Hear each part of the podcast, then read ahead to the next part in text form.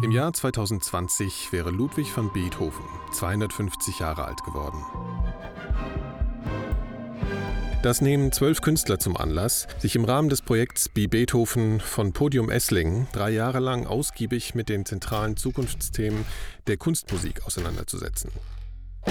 Ganz im revolutionären Geist des Jubilars. In diesem Podcast stellen wir die Künstler vor. Be Beethoven, Folge 4.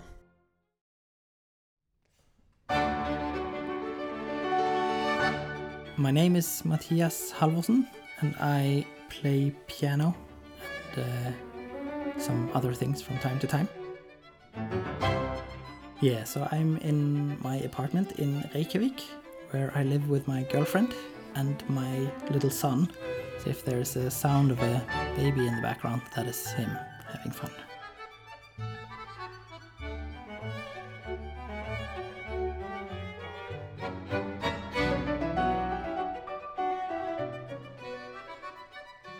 Think I identify myself very much as a pianist, but I do um, I do some composing from time to time.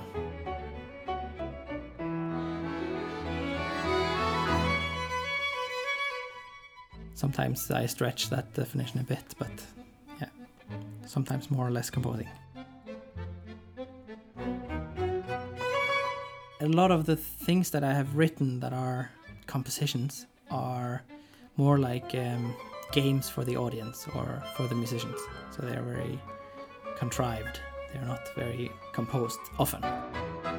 But I most most of what I do is just playing the piano and doing things around that.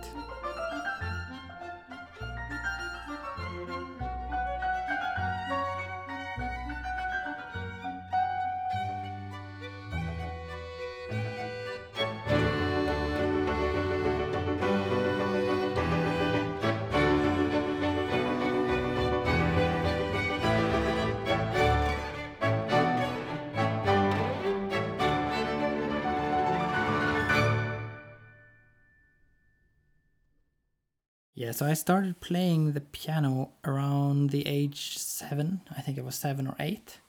And we just had a piano at home, and I would always go there. I had this love for ragtime, so I would always play a lot of ragtime and listen to like ragtime recordings on my father's LP player. Yeah, and then I I always did basically classical piano a lot. It's always been very much centered around the classical way of doing music, where you do the scores and you do your Bach and Mozart and those kind of things.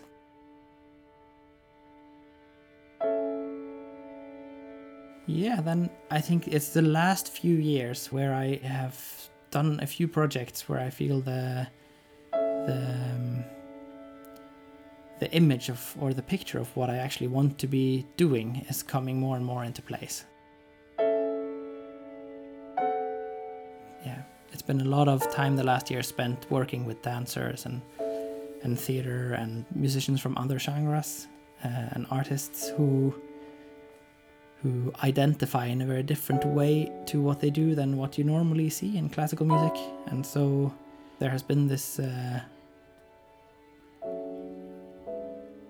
need or will I don't know how to say this. I, there's been I have felt very uh, strong that there to yeah I don't know this sentence I I now I'm trying to find the best way to say that.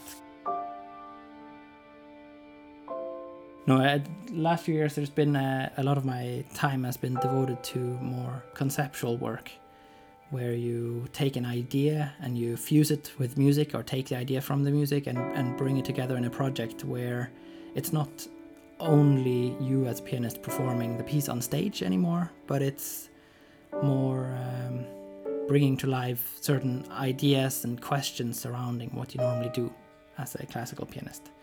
So, trying to be more cohesive in the way that you approach the material.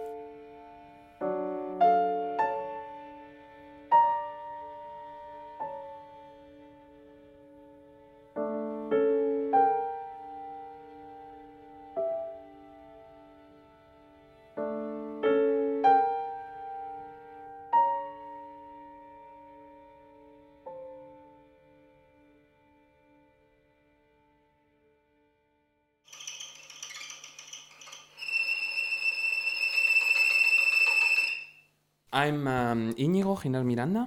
It's a bit of a long description, but bear with me. I'm a Spanish classical musician. I started uh, my education as a pianist, and afterwards I did uh, composition studies. And from there on, I started to be more and more involved with the world of uh, theater. And I started moving away from the standard classical music or contemporary music concerts and formats, and I started exploring different formats and possibilities for concerts. So I'm a pianist slash composer slash performer. Sometimes I work in theater slash um, stage director slash slash. My brother wanted a piano. My brother is, is older than me. He's three years older than me, and he was impossible as a child. So he wanted to play piano, and my parents said no. And then he, I guess, he just screamed through a whole year, and then they bought us a piano. And so because he had a piano, I had to study piano and it's you know it's always kind of like the way it works in life. They bought it for him and then i i ended up actually just uh, loving it. They bought it when he was six so it means i was playing around when i was three. I don't i can't say when but pretty early on. I have horrible music written from when i was like nine and ten and it's very sweet but it's horrible I don't know what the role of a composer is uh, nowadays. I, uh, I, I just try to make something that makes sense uh, for me. I think it's very difficult because there's so many strands and so many different things going on in our society.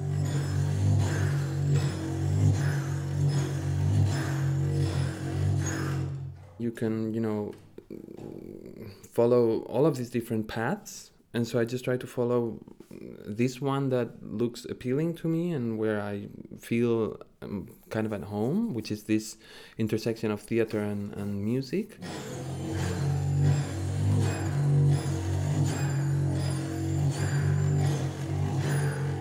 But uh, yeah, it's difficult to. Um, put your finger on what is uh, what does it mean being a musician or being a classical musician or a classical composer nowadays or or even a composer and classical composer I don't know what that is either but um, I think a bit of honesty is probably always uh, uh, an integral part of, of you know just staying true to yourself.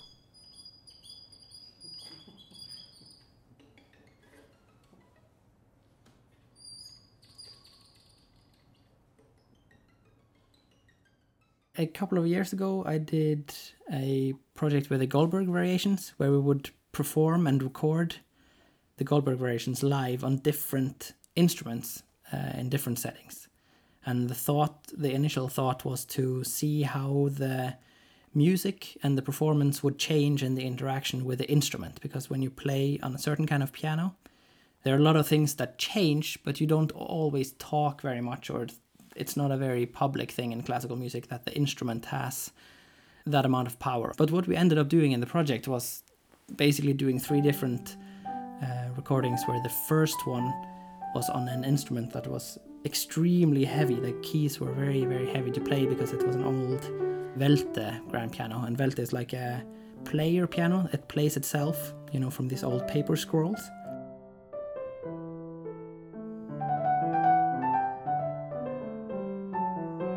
So basically, then the whole performance, as I had prepared it before, technically and everything, went quite out the window because I, the piano was much much heavier than what I could without any preparation time really uh, adjust to. So what you get is then an, uh, a recording where the element of struggle and the element of surprise is extremely much in the forefront.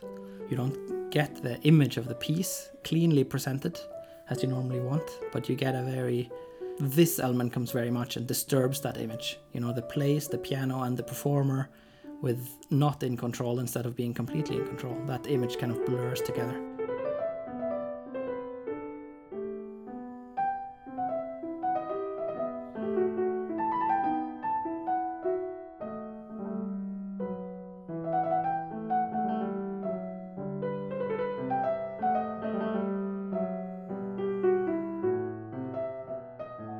Second recording, we went to a church in in uh, Norway and we did a concert recording live, where we chose to do some pre-takes before the actual recording, and we basically just ran the piece twice, and then when we made the recording for that concert, we yeah normally when you make a studio recording or a live recording of a classical p- uh, concert you will of course go in and cut out all the mistakes and cut out everything that you don't like and fix it kind of. So we chose the opposite strategy and went in and found the mistakes and the interesting things that went wrong in the pre-takes and cut them into the live performance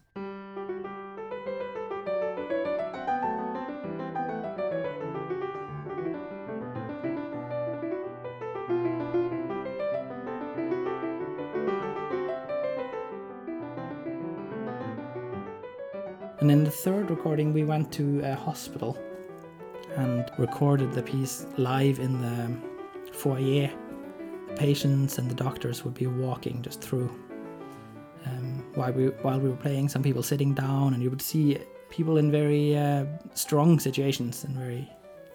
It's not a neutral place. It's a very it's a very emotional place, and it's uh, yeah filled with people in a very special state. So then we we wanted to try to involve the performance of the piece as much into the place as we could. So we put the piano, so I would have to look at everybody walking past, and uh, the recording was made so that the sound of the piano blends with the sounds of the hospital. So you'll have a bed that's maybe been pushed through. You hear the wheels going like.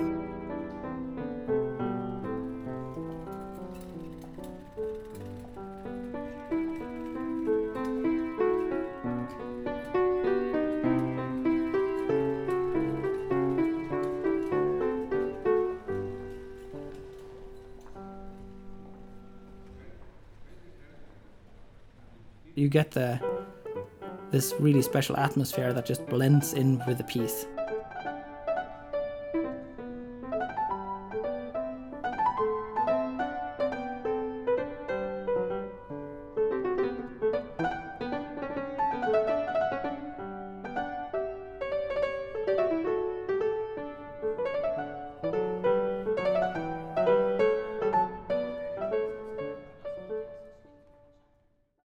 So the Ordnung der Dinge is an ensemble that I co-founded seven years ago now. Yeah, 2018. So seven years ago, maybe possibly even eight. I don't quite remember. I co-founded this ensemble with other actors slash musicians. So we're we're a group of four, five people. The defining aspect of this ensemble is that the people in it are either musicians that have different um, capabilities of different or different abilities. For example, Mariel Price is in there. She plays saxophone for us, but she's also a visual artist. Uh, Vera Cardos, she plays violin for us. She's also a yoga teacher and she's also a dancer. She has like dance um, training. Katrin Ormais is actually an actress uh, from from her education, but she can play cello and she plays cello for us. The defining aspect of the people of the ensemble is just that they um, can play music and they can also have some other kind of ability that we can use on a stage. This turns them into weird, fascinating in betweens that defy every expectation our audience might have about what a modern music performance is. I guess we just have a taste for the unexpected. One, two, three,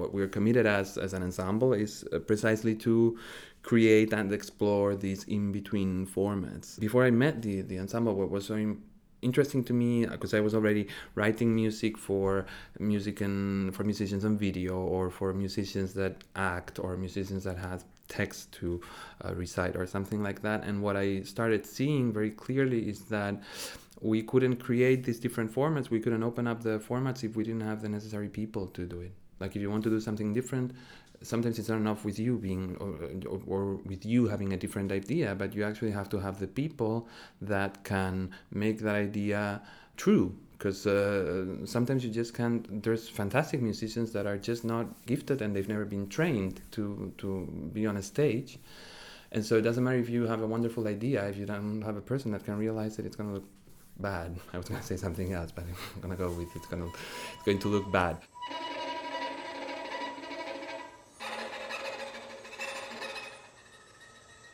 So when I met these people at a theater production that I was myself playing in, then I was um, immediately very. Uh, I mean, I was very surprised uh, to begin with because I, I met lots of people all of a sudden that could do both, that could do stage work and that could do music, and I just didn't know there were such people.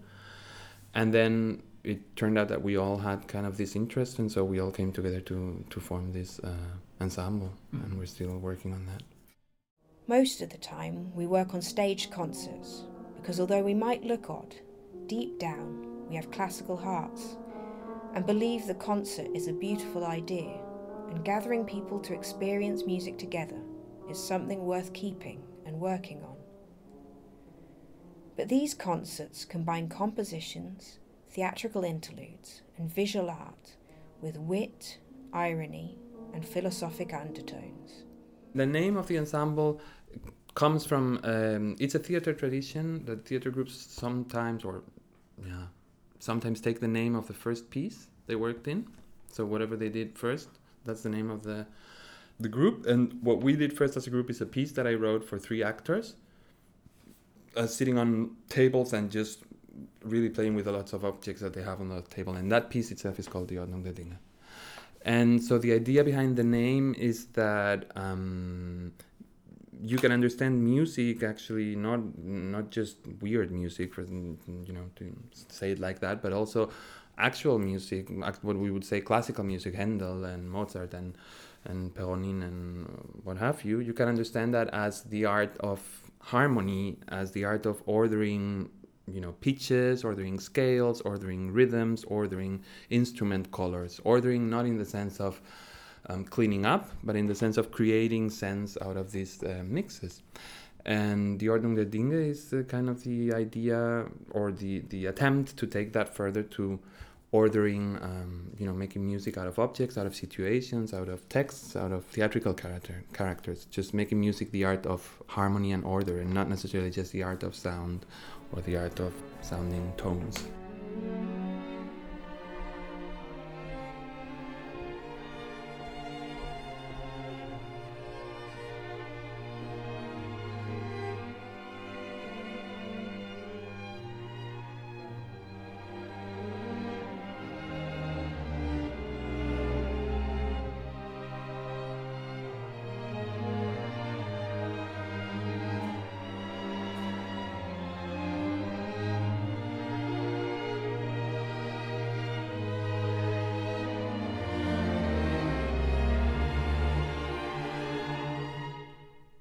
I don't know why I, I ended up here where I am. I don't know why I ended up performing and, and, and directing and, and composing and trying to do everything. I've always been very interested in everything. And that was always a problem as a for me it was a problem as a kid. I wanted to do everything. There's just no time uh, for such a thing, and so I ended up doing music because I really like music. But somehow, these many different perspectives on things that are kind of there, you know, in the same area, it, that, that is something that's very appealing to me, and it's very appealing to my personality. Otherwise, I get a little bit bored.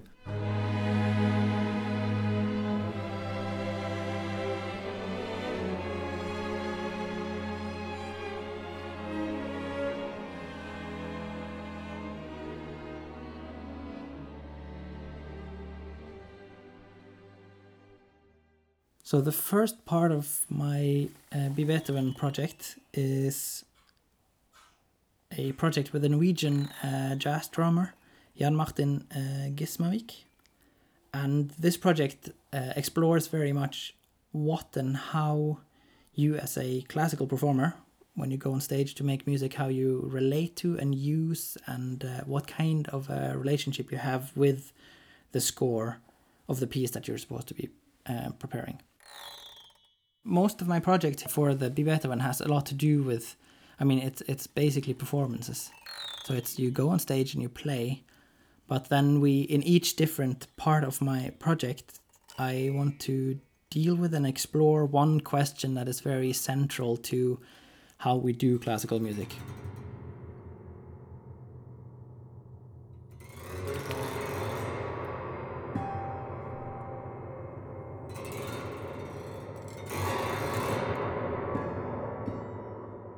So in the first part, there the question is very much uh, centered around what it means to read a score, what's the relationship between the the composer, the score, and then the performer that goes on stage. How much power do you take? How much power you you give away, and how much responsibility you have. In the second part of the project, I do much less with the score, but I work very much on the instrument. And there, through changing the ways the piano work, we want to explore what it does to the music. So not changing the actual notes, but going in and changing the the instrument. For instance, in one of the preparations, I've made a system for how to change the sound of the piano systematically so that when you play it in one key, it will have a different kind of sound than if you play it in another. And it's going to be gradual so that if you play a piece in C major, the more you modulate away from C major towards, let's say, F sharp major, the more and more different the sound will become. So that thought in, in that preparation is to bring to the piano an aspect of these tuning systems that they had back in Bach's time for even though it was tempered the piano it still didn't mean that all the intervals were the same so the relationship between the notes the intervals would change uh, and be different depending on which key you would play. So this is basically what I wanted to bring there that one key sounds different than another. They don't all sound the same like they always do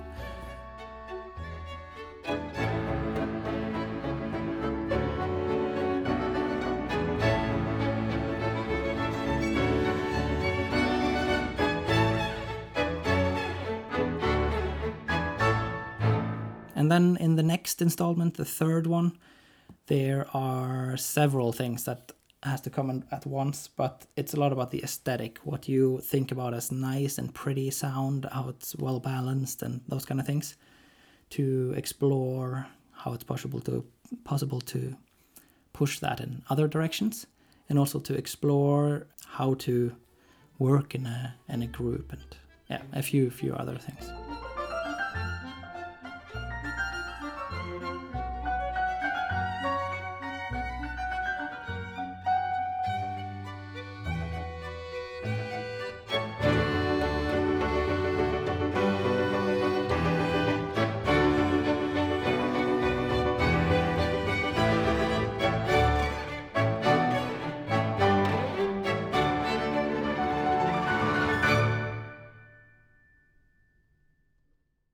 So the first project we're going to do with Be Beethoven, we're still uh, considering titles. Um, and in any case, what it's going to be is a um, concert in four different spaces in a uh, mansion in Esslingen, and we're also uh, considering different festivals uh, where this could be exported to.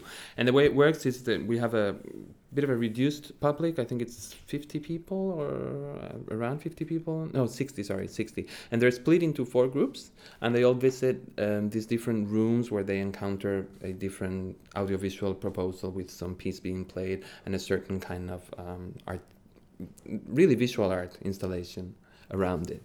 And all these four different rooms speak to the theme of childhood. And so they relate to childhood in a um, different way. We've got a room for Unheimlich, Unheimlichkeit, so un uncanniness, I think. Um, Geborgenheit, which I cannot translate into English, although I know what it means because um, I looked it up, but only into Spanish. We've got another room that's um, game uh, or spiel, and so in each and every one of these rooms, the audience is going to be confronted with a certain situation. So maybe it will be a concert lying down, or maybe it will be um, for the Unheimlichkeit um, a bit of a weird situation that you can't really make um, something out of. And in each of these rooms, there's a musical piece that's going to be played that has a relationship to this um, childhood theme. We but the relation of the music and childhood is a little bit more abstract. Like we don't use um, children's music or music intended for children, but more composers like uh, Ravel or or or Biber that had pieces that somehow related to these themes that we were thinking of. So it's actually it's kind of like a mix in between a concert and an art exhibition.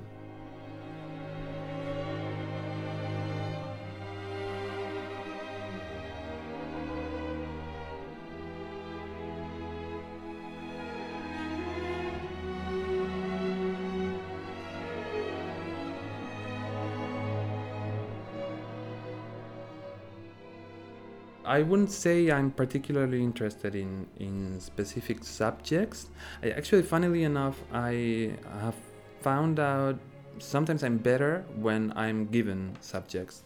Because sometimes when I have to choose subjects, I because like I said before, I'm all, I'm so interested in many things and it's difficult for me to choose. And then when I get a subject, maybe some subjects don't interest me, but most of them actually I can find something interesting about them, and so it's better for me to work like that. I'm very very interested in in perception and uh, just everything about sound perception, but also visual perception, and uh, that's why I also work a lot with audio-visual installations or audio-visual pieces where, where you mix the visual and the um, auditory because that gives you a lot of uh, possibilities. When you want to create for example if we the concert we were talking about you want to create certain rooms that evoke certain emotions or certain mind states then you need to bring all these things together. And but um, no i don't i'm not very keen on any particular subject matter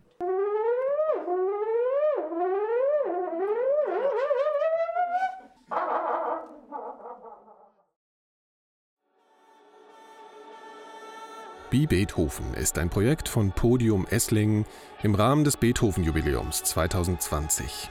Das Projekt wird maßgeblich gefördert durch die Kulturstiftung des Bundes sowie vom Land Baden-Württemberg, der Baden-Württemberg-Stiftung und der L-Bank. Vielen Dank für die Interviews an Inicho Miranda und Matthias Halforsen.